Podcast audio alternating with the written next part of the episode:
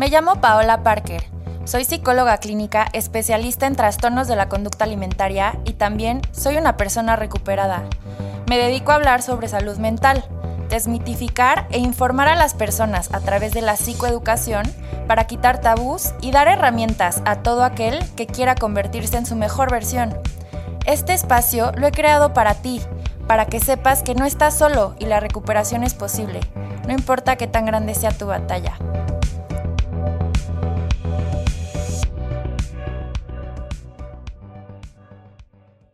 Bienvenidas y bienvenidos a este espacio que es para ti. Hoy en este jueves de Te Identificas tengo como invitado a Néstor García, quien es fundador del podcast Más allá de la báscula eh, y es especialista en nutrición. Como te he platicado, me interesa mucho ver la parte de tomar en cuenta la parte desde lo, desde lo masculino, cómo viven los hombres todos esto que ya hemos platicado sobre estereotipos de belleza, sobre el culto al cuerpo y yo lo he ido hablando a lo largo de los episodios, pero muy enfocado hacia cómo lo vivimos las mujeres. Entonces, para mí es muy importante también darle voz y darle espacio a los hombres en este podcast y por eso tengo como invitado a Néstor, quien además es una persona que su trabajo me gusta. Bueno, ahí en redes sociales me he dado cuenta que hay varias cositas que, que comparto su forma de pensar. Es una persona muy profesional y por eso lo tengo aquí como invitado hoy. Entonces, pues bueno, ya sin más, muchas gracias Néstor por aceptar mi invitación. ¿Cómo estás? Hola Paula, muchas gracias. Hola a todos. Este, no, pues muchas gracias a ti por abrir el espacio. Este, me parece muy interesante y también cuando me lo platicaste antes de, de ponernos de acuerdo, este, me gustó mucho la idea, ¿no? Darle, darle voz a, a, la parte de los hombres y más en el tema de salud, donde por lo que yo también he notado, las mujeres son como que las más enfocadas y los hombres somos los que más lo dejamos de lado. Sí, justo, justo. Por eso para mí es muy importante porque creo que también es algo, bueno, más bien tú platícanos, ¿cómo les afecta esta parte del culto al cuerpo, de la relación con la comida? O sea, creo que es un tema bastante amplio, entonces me gustaría irnos por partes, ¿no? Eh, eh, ¿Cómo ves tú como hombre y también como profesional en esta área? ¿Cómo se vive el culto al cuerpo?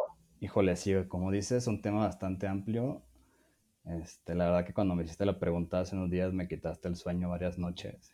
Este, porque yo creo que tenemos un tema aquí entre que los hombres la parte de salud la minimizamos bastante y no sé si sea, yo soy, yo soy del norte del país y no sé si sea solo del norte del país, pero mi experiencia es, y lo que veo mucho con mis amigos o también con, con clientes y con pues, gente con la que platico de los temas de nutrición, y del fitness es que en cuanto a temas de salud, el hombre, por ejemplo, si te lastimas, es como que, ay, X, no pasa nada, yo le sigo dando en el gimnasio, este, me duele un poco, pero no vas y te revisas, ¿no? Lo que, como que ese miedo, no sé si a los doctores o ir a consulta, está muy, muy en la mente de nosotros, porque me, me incluyo, yo antes, yo creo que hasta hace unos cuatro o cinco años, si yo me lastimaba en el gimnasio entrenando, yo decía, esto no pasa nada, yo mañana voy a entrenar, me duele un poco, este, no pasa nada, ¿no? Y seguía entrenando y lo que hacía era le, le bajo un poco el peso, pero no me detenía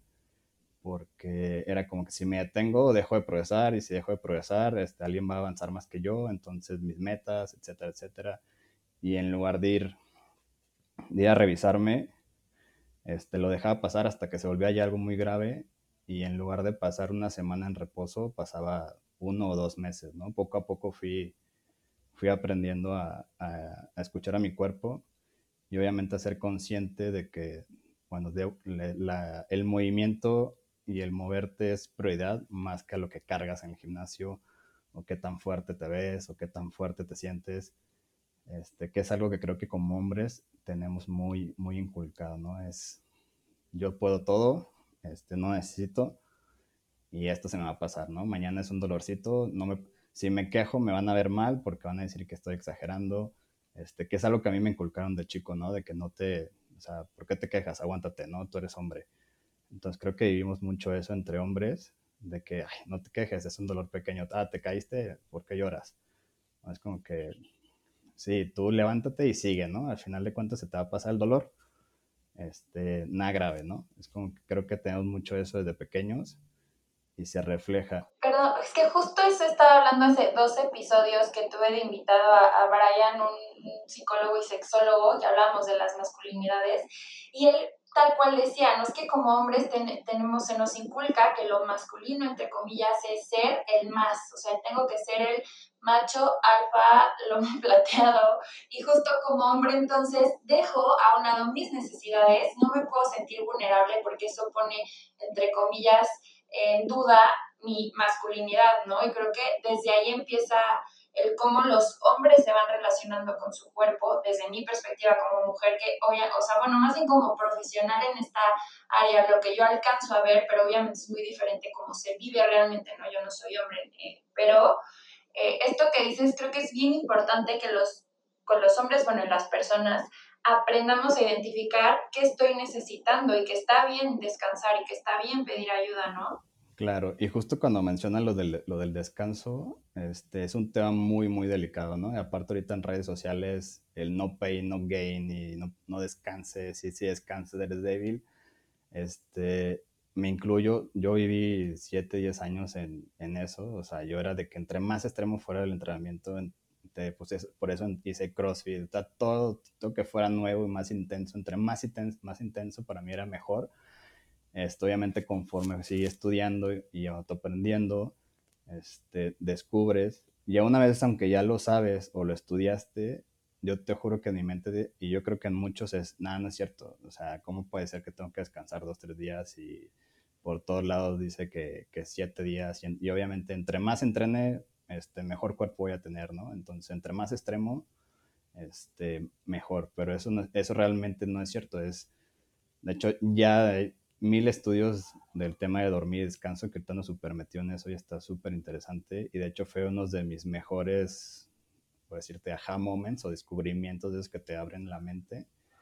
Este, en el tema de dormir, yo dormía cuatro horas, cuatro o cinco horas. Yo era ese godín extremo que tenía que ser súper productivo y que decía que dormir era débiles, que es otra cosa que tenemos muy, muy arraigada.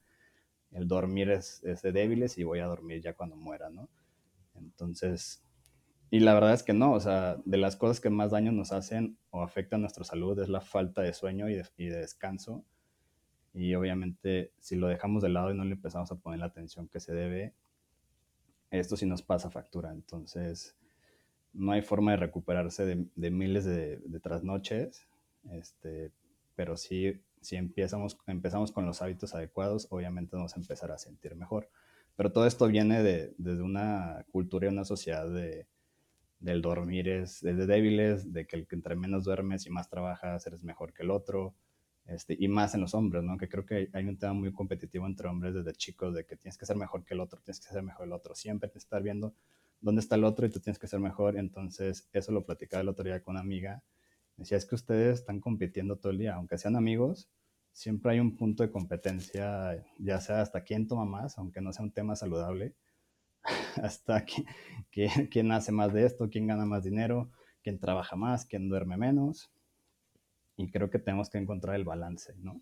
Sí, justo. Esto que dices del dormir es súper, súper, súper importante. Yo con mis pacientes manejo higiene de sueño y siempre me meto a ver sus patrones de sueño digo, yo no soy especialista en trastornos del sueño, pero es que sí se tienen que tomar en cuenta y hasta en tema de peso, ¿no? Tiene que ver el cortisol que aumenta cuando no estamos descansando bien, si quieres cambiar estéticamente tu cuerpo, o sea, si por ahí van un poco tus objetivos, tienes que tomar en cuenta también el, descanso y en salud mental, o sea, en tema ansiedad, estado de ánimo, depresión, súper, súper importante. Y sí, fíjate que me, me, da risa que esto que me platicas, porque eh, eh, justo, es que todo esto lo platiqué con, con este psicólogo, Brian, que te digo que hablamos de la masculinidad, y como mujer yo he planteado que las mujeres sí tenemos un tema de, de quiero verme bien, quiero ser aceptada, quiero ser delgada, pero mucho es buscando la mirada del hombre, y como mujer, otra mujer es mi competencia porque entre comillas me va a quitar la mirada del hombre. Y como hombres, no. O sea, creo que los hombres también buscan la validación de las mujeres, también buscan ser deseados por las mujeres, y es un tema de, sí, o sea, que sí, claro, bueno, no sé, no, yo supongo como hombre también quieres gustarle a las mujeres, pero es más, o sea, yo, eh, te digo, mi percepción desde mujer, creo que es más un tema entre hombres. O sea, yo tengo que correr más que el otro porque tengo que mostrar que soy el más fregón del mundo y porque soy el más fuerte y porque yo cargo más.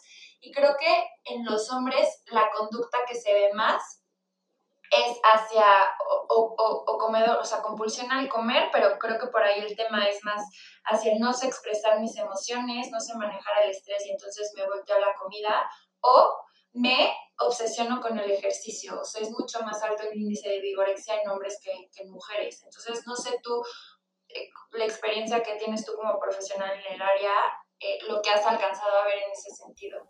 Sí, bastante. Yo creo que lo que bien dices, el exceso de ejercicio es el tema principal.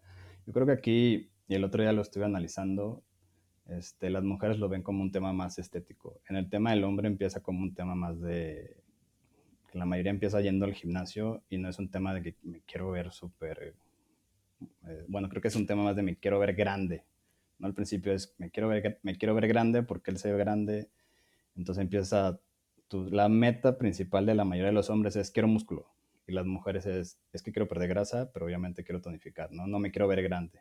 Y lo que los hombres vienen y me dicen es, no, es que yo quiero aumentar no sé cuántos kilos de músculo, en, en tres meses. Y la verdad, y, y, esto mucha gente no lo sabe, aumentar músculo es mucho más difícil que perder grasa. Realmente las expectativas para aumentar músculo son mucho menores que para quemar grasa y el esfuerzo es titánico. O sea, por eso, y me incluyo, cuando yo empecé en la universidad en este tema, yo fui, te lo, te lo, voy a contar rápido, yo era delgado porque hacía natación, dejé de hacer natación, pero seguía comiendo como si, como si siguiera entrenando.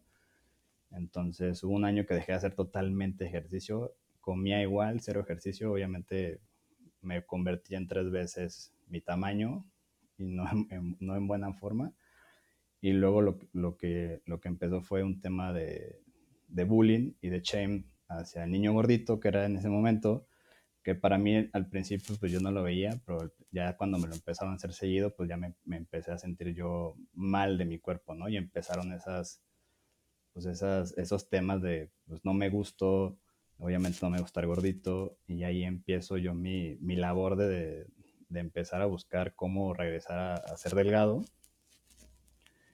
Y dentro de esto, pues me empiezo a topar, este, yo te, así tengo 33 años en ese momento que está en la universidad, en, en secundaria, el internet estaba en pañales y lo que más había eran revistas. Entonces tenía un tío que iba al gimnasio, tenía una pila de revistas de Estados Unidos eh, y ahora sí que, pues mal, porque era puro muscle and fitness, era pura revista de fisiculturista. Entonces mi primera inmersión en el mundo fue Ronnie Coleman, Arnold, o sea, cuerpos con una expectativa que decías, que obviamente tendrá mucho, mucho trabajo y, real, ¿no?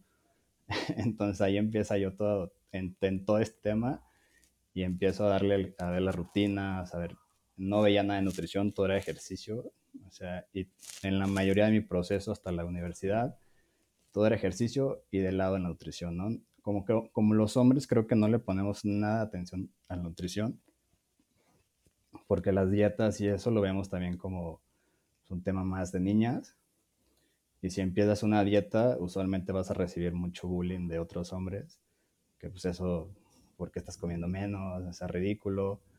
Entonces lo dejas de lado y te quieres enfocar y quieres, quieres tratar también de, de suplir una mala alimentación con exceso de ejercicio.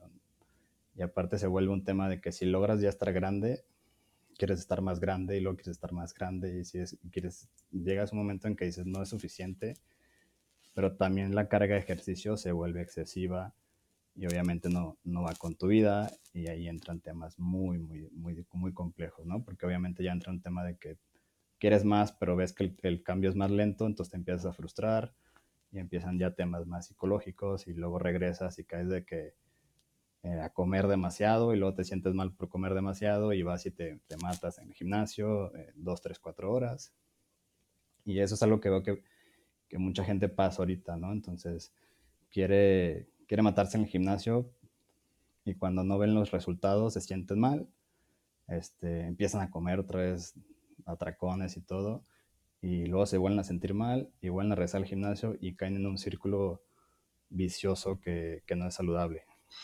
Sí, y dices algo súper importante, Néstor, porque te hablas tú de estos modelos que, que tienen los hombres, ¿no? Como estereotipos de, de imagen corporal. Y creo que es bien importante eso, porque el, a ver, bueno, y tocas varios temas bien importantes, ¿no? También la gordofobia, que pues sí, vivimos en una sociedad gordofóbica, la verdad, y muchas veces, y hablé de esto en otro episodio, a veces la gordofobia es hacia uno mismo, ¿no? O sea, el yo, el, el yo percibirme a mí misma con más peso me da pánico, ¿no? Entonces, todas las cosas que voy a hacer digo, no estoy hablando ahorita de mí personalmente, no estoy como dando el ejemplo, pero que las personas en general les da miedo engordar. Entonces, todas las acciones que voy a llevar a cabo, porque si soy gordo, entonces voy a ser rechazado, ¿no? entre comillas, porque en verdad, según quién, ¿no? Son estos mandatos y estas creencias que tenemos que nos han sido reforzadas o que hemos sido condicionados, pero, pero bueno. Y, y esta parte de la imagen o de los estereotipos, que creo que es que como hombre, o sea, ¿qué pasa si yo soy un hombre? Tengo un amigo que es de mis mejores amigos y lo adoro y es un tipazo.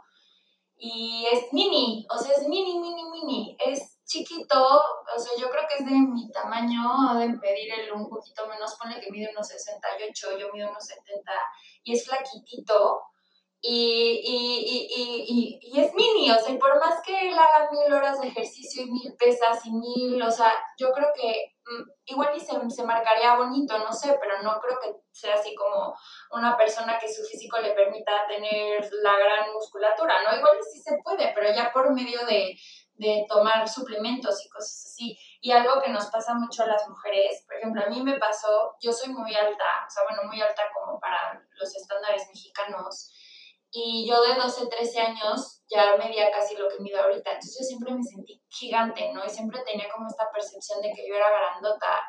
Y, las mujeres pues tienen que ser chiquitas, ¿no? Y flaquitas y chiquitas. Y pues yo nunca fui así. Entonces siento que desde estos ideales vas generando un rechazo hacia tu propio cuerpo, porque no importa qué haga, no puedo encajar en estos estereotipos. Y como hombre, ¿qué pasa? Si por más ejercicio que haga, no voy a tener los brazos de Schwarzenegger. O sea, claro que me va a frustrar, claro que va a impactar en mi autoestima, claro que, ¿no? O sea, ¿qué pasa ahí? Claro. ¿Qué pasa? Este, yo creo que la mayoría de nosotros nunca hablamos de esos temas. O sea, sentimos la frustración, pero no se, no se lo cuentas ni a tu mejor amigo. No sé si, o sea, a lo mejor tú como psicóloga este, te has dado cuenta que entre, hombres el hablar de sentimientos, pues, o sea, te dices que con mi mejor amigo nunca he hablado esto. Si tú le cuentas una, a, una, a una mujer un tema muy sensible, pues es porque te sientes como adecuado y crees que se lo puedes contar porque no te va a juzgar. Entonces, a mí me ha hecho muchas preguntas de que, bueno, ¿y por qué esto no lo platicabas con tus amigos? Y yo, pues no, porque si tú empiezas a platicar algo así, te dicen, ah, ya, aguántate y chingale, ¿no? O tómate una cerveza y órale, ya no esté chillando. Entonces, obviamente, mm, sentimientos y temas así de frustración y cosas que te hagan parecer débil, yo creo los, los, los guardas y dices, no, de esto no lo puedo hablar porque obviamente me voy a ver débil ante otros demás. Y además no les interesa, obviamente no les interesa, pero porque yo creo que también de su lado ellos tienen sus temas y creo que entramos en, en un tema que entre grupo de hombres todo el mundo tenemos mil cosas guardadas y tenemos una, una dificultad de, de, platicar, de platicarlos y externarlos, y a veces también no sabes ni cómo externarlo ya. Y a mí algo me pasaba mucho es que como no lo podía hablar, lo empezaba a minimizar. Entonces, ah, esto no, no pasa nada, no es nada, entonces, este, obviamente, a, a, tus reglas que te inculcaron de que chingale, síguele y órale, y dale. ¿no? Entonces lo, lo, empiezas a minimizar y a lo mejor te topas con alguien y, y, me ha tocado también este, a veces dando consejo que te topas con alguien, te cuenta su problema y cuando él se abre, pues para él es un problema grande. A lo mejor ya lo viviste, pero como yo o como otras personas lo minimizaste, dices, ay, eso no es nada, o sea, ¿de qué te quejas? Este, y ahí empieza yo creo que también todo este tema entre hombres de que no, no nos podemos compartir ciertas cosas porque ni sabes cómo lo van a tomar, ni sabes si te van a juzgar, ni sabes si te van a, realmente a poner la atención y, ayudarte, o si solo vas a quedar como alguien que se está quejando, ¿no? O sea, a lo mejor si es un problema serio y no lo puedes hablar, ¿no? Entonces, a mí me llevó mucho tiempo, los que nos estén escuchando, si se pueden apoyar con alguien, este, apóyense, lo que decías de tu amigo que es pequeño y, y obviamente delgado. Yo creo que es un tema todavía más complejo en México, porque si tú eres alto y gordo, ok, no pasa nada, tienes tu ventaja socialmente y culturalmente de que eres alto y vas a encontrar muchas mujeres que te lo refuercen. De hecho, si tú te metes a cualquier aplicación de citas, te ponen de que no hombres abajo de unos 70. Entonces, a mí me da mucha risa. Yo, yo tengo la suerte de medir un 85, este, que es un estándar alto, pero es un estándar normal en el norte. Y te juro que este año y ahora que me mudé a Guadalajara, van dos chavas que me dicen, ay, qué padre que eres alto. Y yo, gracias, no es algo que me pueda atribuir a mí, ¿no? Sino, déjalo, gracias a mis ancestros. Este, pero es increíble cómo, cómo se va reforzando todo eso también de ambos lados, porque aparte como hombres, al chaparrito, pues obviamente desde pequeño le tiramos, me incluyo, yo hacía, yo era alto y obviamente si a mí alguien me decía gordo y era chaparro, pues yo le decía chaparro, ¿no? Entonces era un tema ahí de que pues de, de defenderte y de hombres, pero al final de cuentas, este, y esto es algo que me acuerdo mucho y lo platicaba de hecho justo con un amigo, de que sí, es que pues yo estaba chiquito y a mí me hacían mucho bullying y me decían que estoy flaco y que por qué estoy tan, ay, ¿por qué estás tan flaquito? Así como con las chavas, ¿no? ¿Por qué estás tan flaquito? Pues obviamente eso repercute en, en, la persona y si tú no estás seguro de ti mismo ni te sientes confiado de tu cuerpo, pues obviamente son cosas que te van a ir pegando y se van juntando. Y luego si no lo hablas, pues peor, ¿no? Entonces todo se va juntando ahí.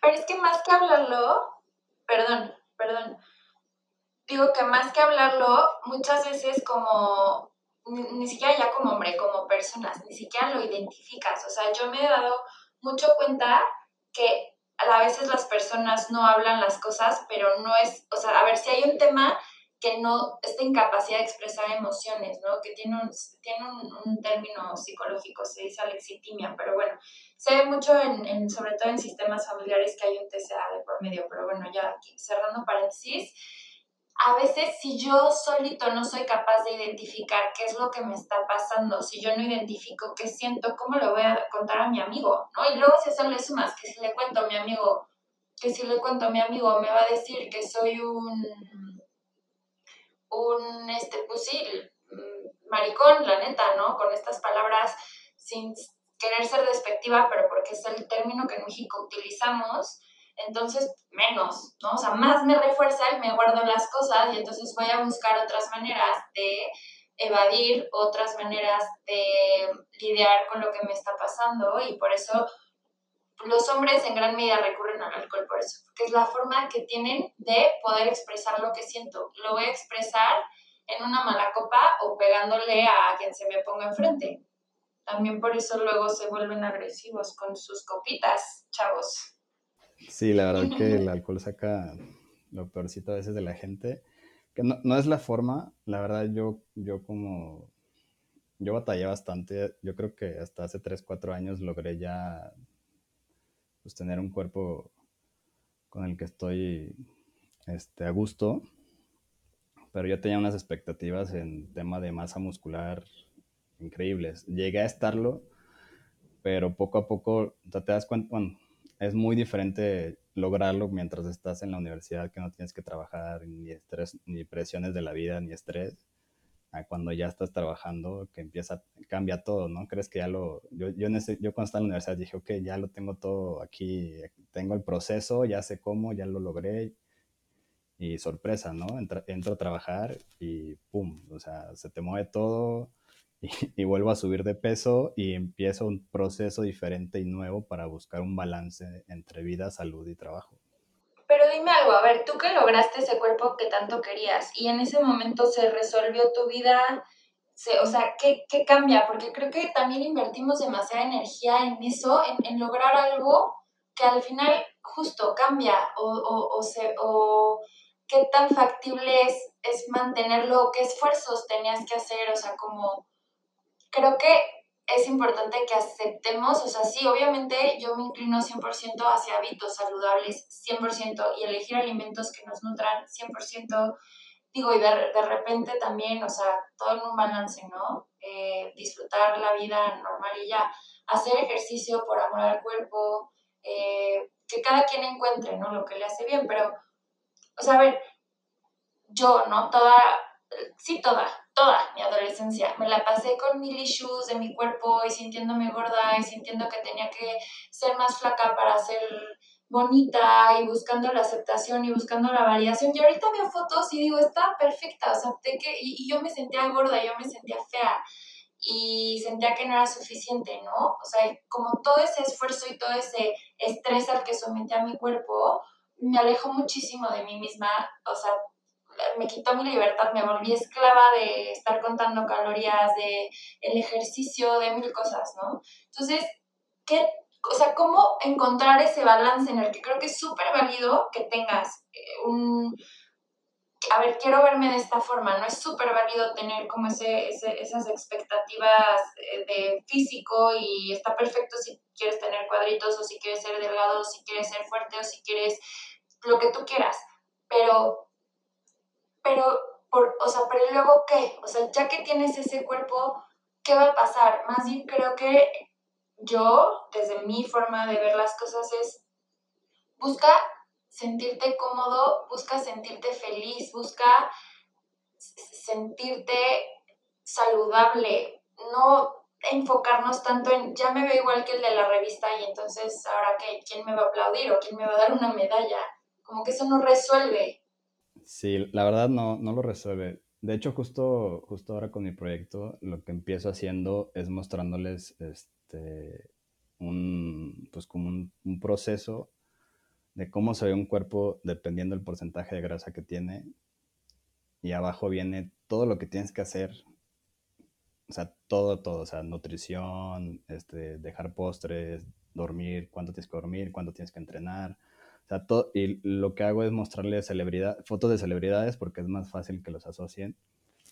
Entonces, realmente, si vas viendo pues todo lo que tienes que hacer en el día, porque obviamente es un tema de hábitos, este, tienes que dormir de 7 a 8 horas, obviamente tienes que tener un manejo del estrés, este, ya sea que medites o que encuentres una forma este, de, manejar tu propio estrés, este, tienes que obviamente comer, si quieres un cuerpo de, fitness influencer, tienes que comer 100% de que lo que le dicen limpio, o sea, no hay espacio para postres, no hay espacio para alcohol, tienes que entrenar al menos dos veces al día, este, ¿no? O sea, cuando empiezas a ver la cantidad de cosas que tienes que hacer, pues obviamente ya les da un, tema, pues para empezar, de no querer pasar de, del punto de partida en que están a lo más extremo, que es usualmente lo que quieren en 30 días, es pasar de un punto, del punto en el que se encuentran a un punto de fitness influencer, porque es lo que se vende en redes.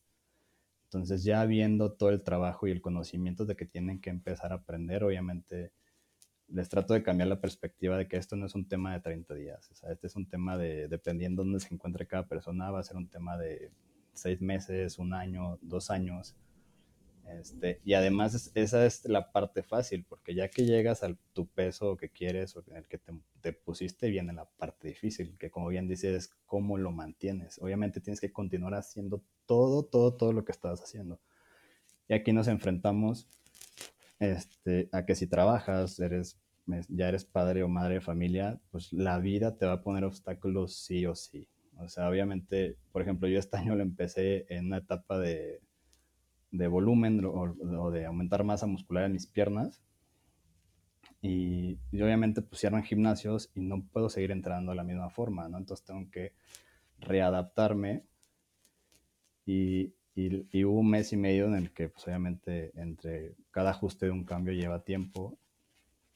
Pero aquí lo que yo tuve que cambiar fue mi, mi, mi meta y mi, objetivo. Ya mi objetivo lo cambié no a seguir obviamente haciendo volumen porque no podía, en la casa no tengo los instrumentos.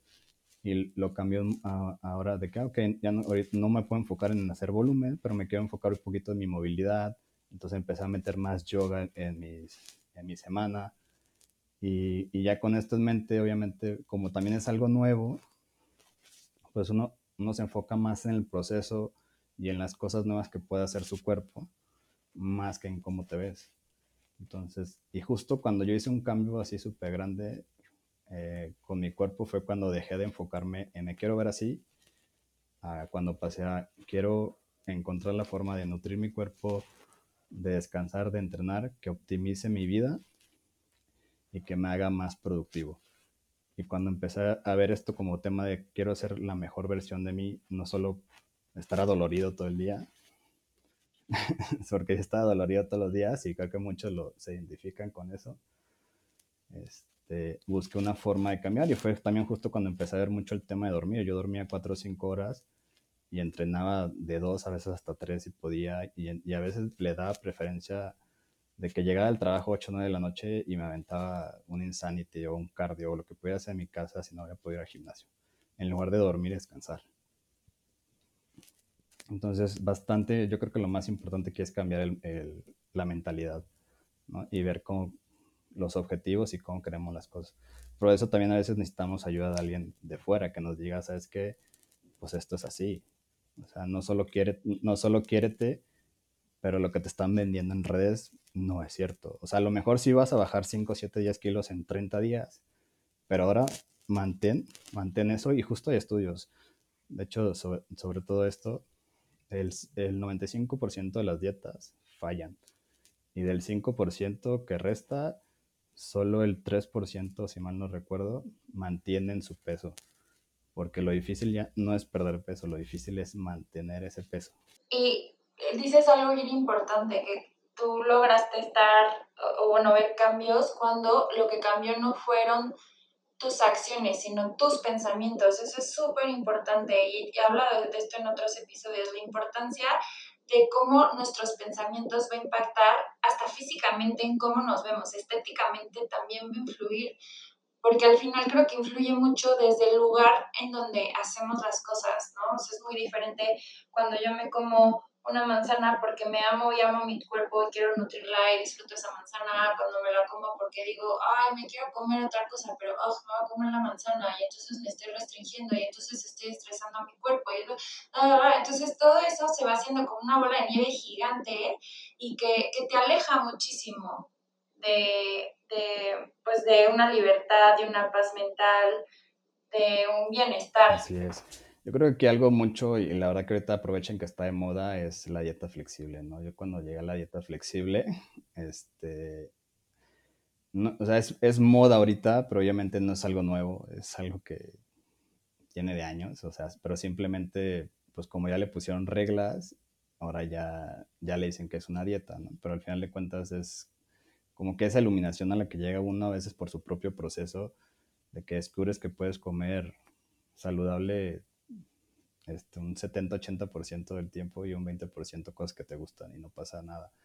Obviamente, si tú trabajas como fitness model o fisicoculturista, obviamente, pues tienes que evitar eso, bueno, evitar eso, pero por cierto periodo. O sea, también lo que mucho no vemos es que para tener cuerpo de fisicoculturista, a veces eso que está en la portada o está en redes o está en las fotos es de un día a dos días. O sea, ese deshidratado así, donde se ve que está todo estrioso y marcado este, lleva una preparación de meses y tienen ciclos y comen, o sea, ciclos de cómo se alimentan, cómo entrenan, para verse de esa forma justo ese día.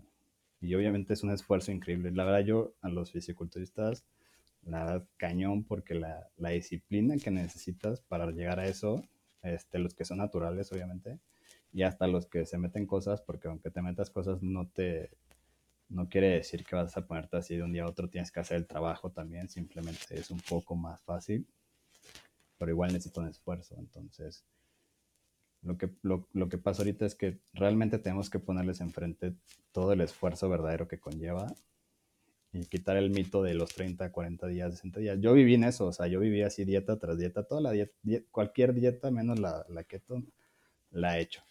O sea, toda dieta que salió desde desde cuando yo estaba en la universidad, que estaba Men's y todo, toda dieta que tenía en la revista la probaba. Y, en sí, o sea, bajaba de peso, pero luego rebotaba, pues no, más que nada, pues dejaba de hacer las cosas que estaba haciendo y naturalmente, pues obviamente iba a recuperar mi, mi peso, por muchas cosas que influyen ahí en, en, tanto el sistema de defensa que tenemos en el cuerpo, como hábitos, etcétera, etcétera, ¿no?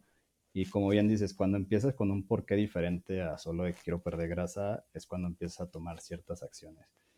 y también cambiar la mentalidad de, del extremista es súper, súper importante, ¿no? Queremos empezar de golpe haciendo tres horas de, de, ejercicio al día para conseguir en 20, 30 días estar, perder 7, 10 kilos. Sí los vas a perder. O sea, yo estoy seguro que la disciplina y la emoción te puede durar 30, 30 días, pero ese, ese estrés que le vas a meter al cuerpo te va a cobrar factura, te, va a cobrar factura y va a hacer que empieces a entrenar menos los siguientes meses. Y, obviamente si no continúas entrenando tu, tus tres horas, pues es un tema ahí de termodinámica, de, de, termodinámica, de calorías entran, calorías salen, pero naturalmente si no puedes continuar con tus hábitos, pues obviamente vas a subir de peso. Y bueno, lo que yo aquí vería más foquito rojo es que te estás exponiendo, te estás poniendo en riesgo a conducta alimentaria de riesgo, incluso a caer en un trastorno de la conducta alimentaria, porque la mayoría de las personas con un TCA iniciaron con una dieta, entonces yo creo que cualquier extremo hay que, hay que evitar, cualquier extremo. Ahí en, bueno, dentro de los trastornos de la conducta alimentaria se caracteriza mucho las distorsiones cognitivas y parte de estas distorsiones cognitivas está el pensamiento dicotómico, que es esto de que todo blanco o todo negro, ¿no? O, o no como absolutamente nada o hoy me doy el atracón, o amo mi cuerpo y me encanta cómo me veo, o neta me odio y me, me, o sea, estoy asquerosa, estoy horrible. Entonces es muy importante también ver la importancia de pues de todo, ¿no? Como hablamos al principio, desde los patrones de sueño, sí, los alimentos, y esto también he hablado, ¿no? La, la, en otros episodios, la, la, la, importancia o la relación de los alimentos que elegimos comer, cómo van a influir en nuestro estado de ánimo. Entonces, también desde, desde salud mental, desde evitar estados depresivos o estados ansiosos, también es importante cuidar o, o, o, sí, o sea, saber elegir qué alimentos vamos a consumir sin restringirnos, sin obsesiones, pero bueno, tomar decisiones inteligentes al respecto, cuidar nuestros patrones de sueño, cuidar nuestros pensamientos también, cuidar también la información que decidimos ver, ¿no? Yo creo que eso es súper importante. Tú y yo que estamos en redes sociales y que tal vez yo soy una chavita y me meto a Instagram y empiezo a ver que eh, una nutrióloga, un psicólogo, un coach dice esto, pues le voy a creer. Entonces, también soy muy repetitiva en esto. Tenemos que ser muy responsables nosotros como profesionales el, mensaje que damos y también las personas que nos escuchan, pues ser selectivos también en qué personas, qué información decido creer o qué información decido llenar mi día, llenar mi mente eh, sobre, sobre, pues sí, lo que voy a estar escuchando, pensando, digiriendo, también nos alimentamos de eso, ¿no? Sí, la verdad que lo que hasta ahorita estamos expuestos a tanta información y tantas cosas que también es difícil saber. Que justo estaba leyendo un libro súper super bueno que es el de Influence, este, todo este tema del, de la prueba social y creo que esto pasa mucho en redes, ¿no? Como ves que el, que la chava está súper buena o el otro está súper bueno en, en, sus fotos, pero aparte tiene como 500 mil seguidores, este, pues psicológicamente ya creemos que sabe mucho y, y no, no es cierto, ¿no? Obviamente es un, estos son procesos de, como, como, seres humanos que tenemos para filtrar información y, y evitarnos toda la sobrecarga de estar, de recepción de datos, pero eso hace un clic y entonces ya creemos en todo lo que dice, o de hecho esta vez cuando, como tú dices, ya con que diga doctor o especialista, ya creemos que obviamente, sí, obviamente se sabe, pero ya, ya asociamos que todo, todo es cierto. Y a lo mejor la información que está dando muchas veces es cierta, simplemente es que no quiere decir que sea fácil implementar en tu caso o en tu vida, ¿no? A lo mejor él está hablando de otros, de, si él puede dormir ocho horas todos los días, él trabaja desde home office, él no, no pasa por el tráfico, ahorita cuando está todo está en home office, pero su vida tiene menos estrés y tiene facilidades para obviamente entrenar dos veces al día o al menos una hora al día, aparte de dormir bien, tiene acceso a alimentos este, más nutritivos y aparte llevó a lo mejor una vida donde sus papás o sus familiares se nutren y se cuidan bien, tienen una cultura de alimentación más sana que la mayoría de la, de la sociedad mexicana, pues obviamente hay mucho, mucho background y muchas cosas que aunque él diga de que te doy cinco tips para tal cosa, ok, seguramente uno de esos cinco vas a poder implementarlos sin dificultades y de los otros cuatro tienes que buscar la forma de ajustarte.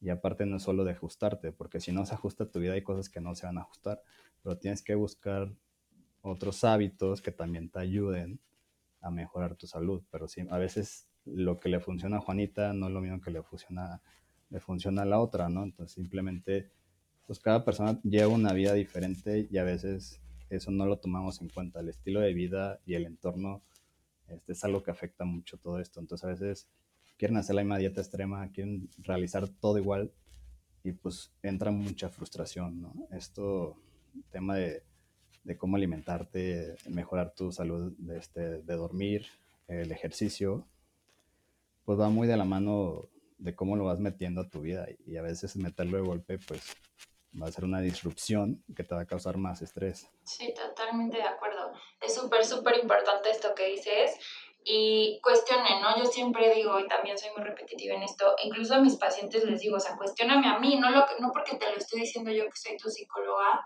digo, en el caso de mis pacientes, siempre es, a ver, cuestionate y si te hace clic, adelante, y si no, tírala a la basura, ¿no? Y tú has, ve viendo qué creencias, si quieres, qué, este, qué ideas, si quieres creer y qué no, y confía en ti, creo que eso nos hace falta, ¿no? Eh, regresando un poquito a esta parte de, de, que de modelos, o sea, creo que como seres humanos somos seres sociales, buscamos mucho la aprobación, la aceptación, pero también aprendemos mucho por medio del aprendizaje vicario, ¿no? Que es el aprendizaje por medio de modelos de imitación.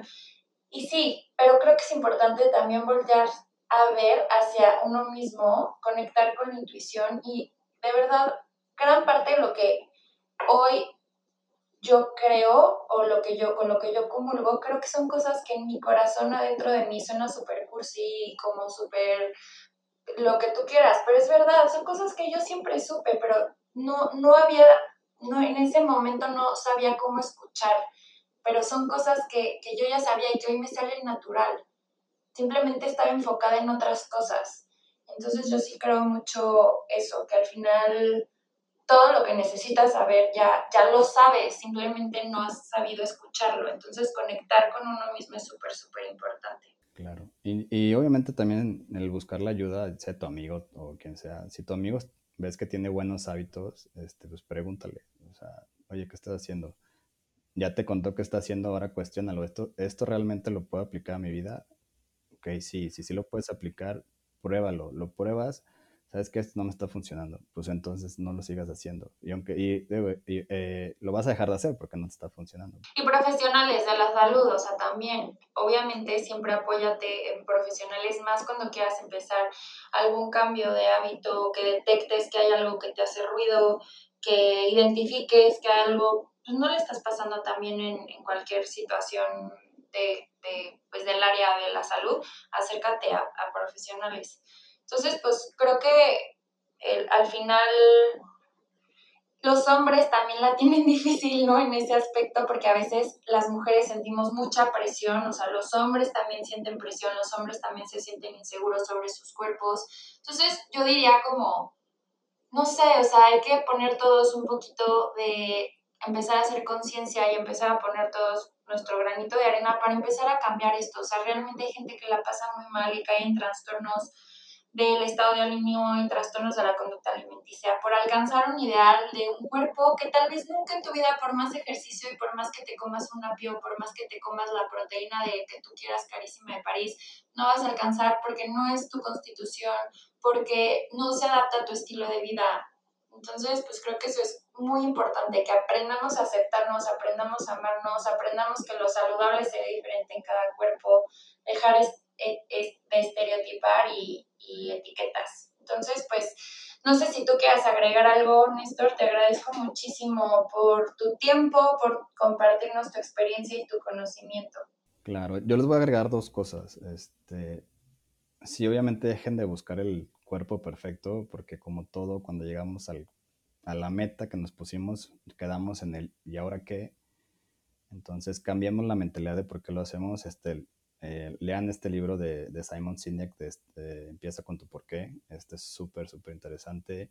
Yo creo que es algo que siempre tenemos que hacer, realmente encontrar el por qué. A veces no es solo que, ay, es que quiero perder grasa.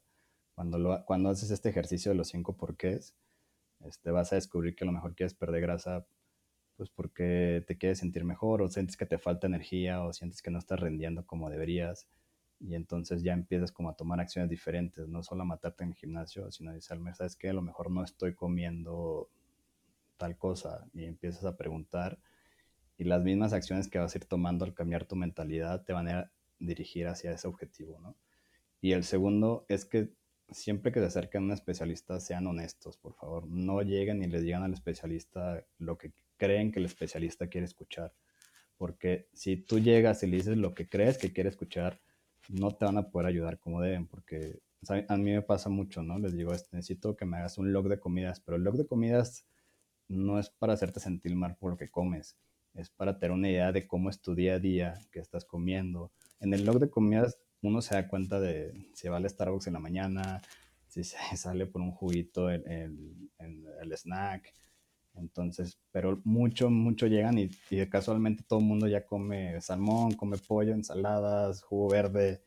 Este, sean muy honestos, ¿no? no este, porque si no, no, hay forma de, de identificar qué pequeñas cosas puede cambiar mucho. Que al inicio bastante y tuve una plática en el podcast sobre dieta flexible con, con Fer, que es nutriólogo. Este, mucho, mucho empieza con cambios pequeños. Este, cambiar de, que ni siquiera cambia el aceite. O sea, si tú usas ya aceite de oliva, en lugar de, de aventárselo directo al sartén, usar una cuchara. Y eso te puede cambiar en dos, tres meses, como no tienes una idea. Entonces, muchas cosas es detectar eso y también detectar cómo descansas y muchas cosas que se pueden cambiar que no son bruscas, pero que te van a dar una, pues ahora sí que un cambio en salud, energía y cómo te sientes bastante drásticos, ¿no? No todo tiene que empezar con la dieta extrema, cambios pequeños que se pueden hacer, así que yo creo que sean muy honestos, si van a conseguir a alguien o contratar a alguien, sean siempre muy honestos y que estos pequeños cambios se puedan hacer sostenibles. Sí, totalmente de acuerdo. Mil, mil gracias. Igual si nos puedes dejar tus redes para las personas que nos están escuchando te puedan seguir o se puedan contactar contigo si, si quieren. Sí, me pueden encontrar en Facebook, Instagram como Más allá de la báscula. Este, ahorita estoy dándole más atención a, esos, a esas redes. También pueden encontrar en Spotify o en Google Podcast también como Más de la báscula. Estamos subiendo episodios y voy a también empezar a hacer episodios de QA. Así que si tienen dudas o preguntas, mándenmelas ya sea en Instagram o en Facebook, porque voy a estarlas contestando en Spotify y también a veces en Instagram. Entonces, todas las dudas que tengan ahorita aprovechen, vamos a estar contestando todo. Y si no sabemos algo, vamos a buscar a alguien que sí lo sepa e invitarlo para que también las conteste. Sí, justo luego mis pacientes o las personas que me siguen me, me, me piden recomendaciones de podcast. Entonces, pues ya está súper recomendado el podcast Más allá de la báscula con Néstor. Muchísimas gracias, te agradezco tu tiempo, toda la sabiduría, las palabras que nos compartiste hoy. Gracias a ti que nos estás escuchando, gracias a Radio 11 y a Local Agencia. Acuérdate de seguirme en mis redes sociales, en Instagram estoy como arroba psicoparker y de darle follow al podcast. Te, te agradezco muchísimo, Néstor, otra vez y a ti que nos estás escuchando. ¿Te identificas? Yo te acompaño.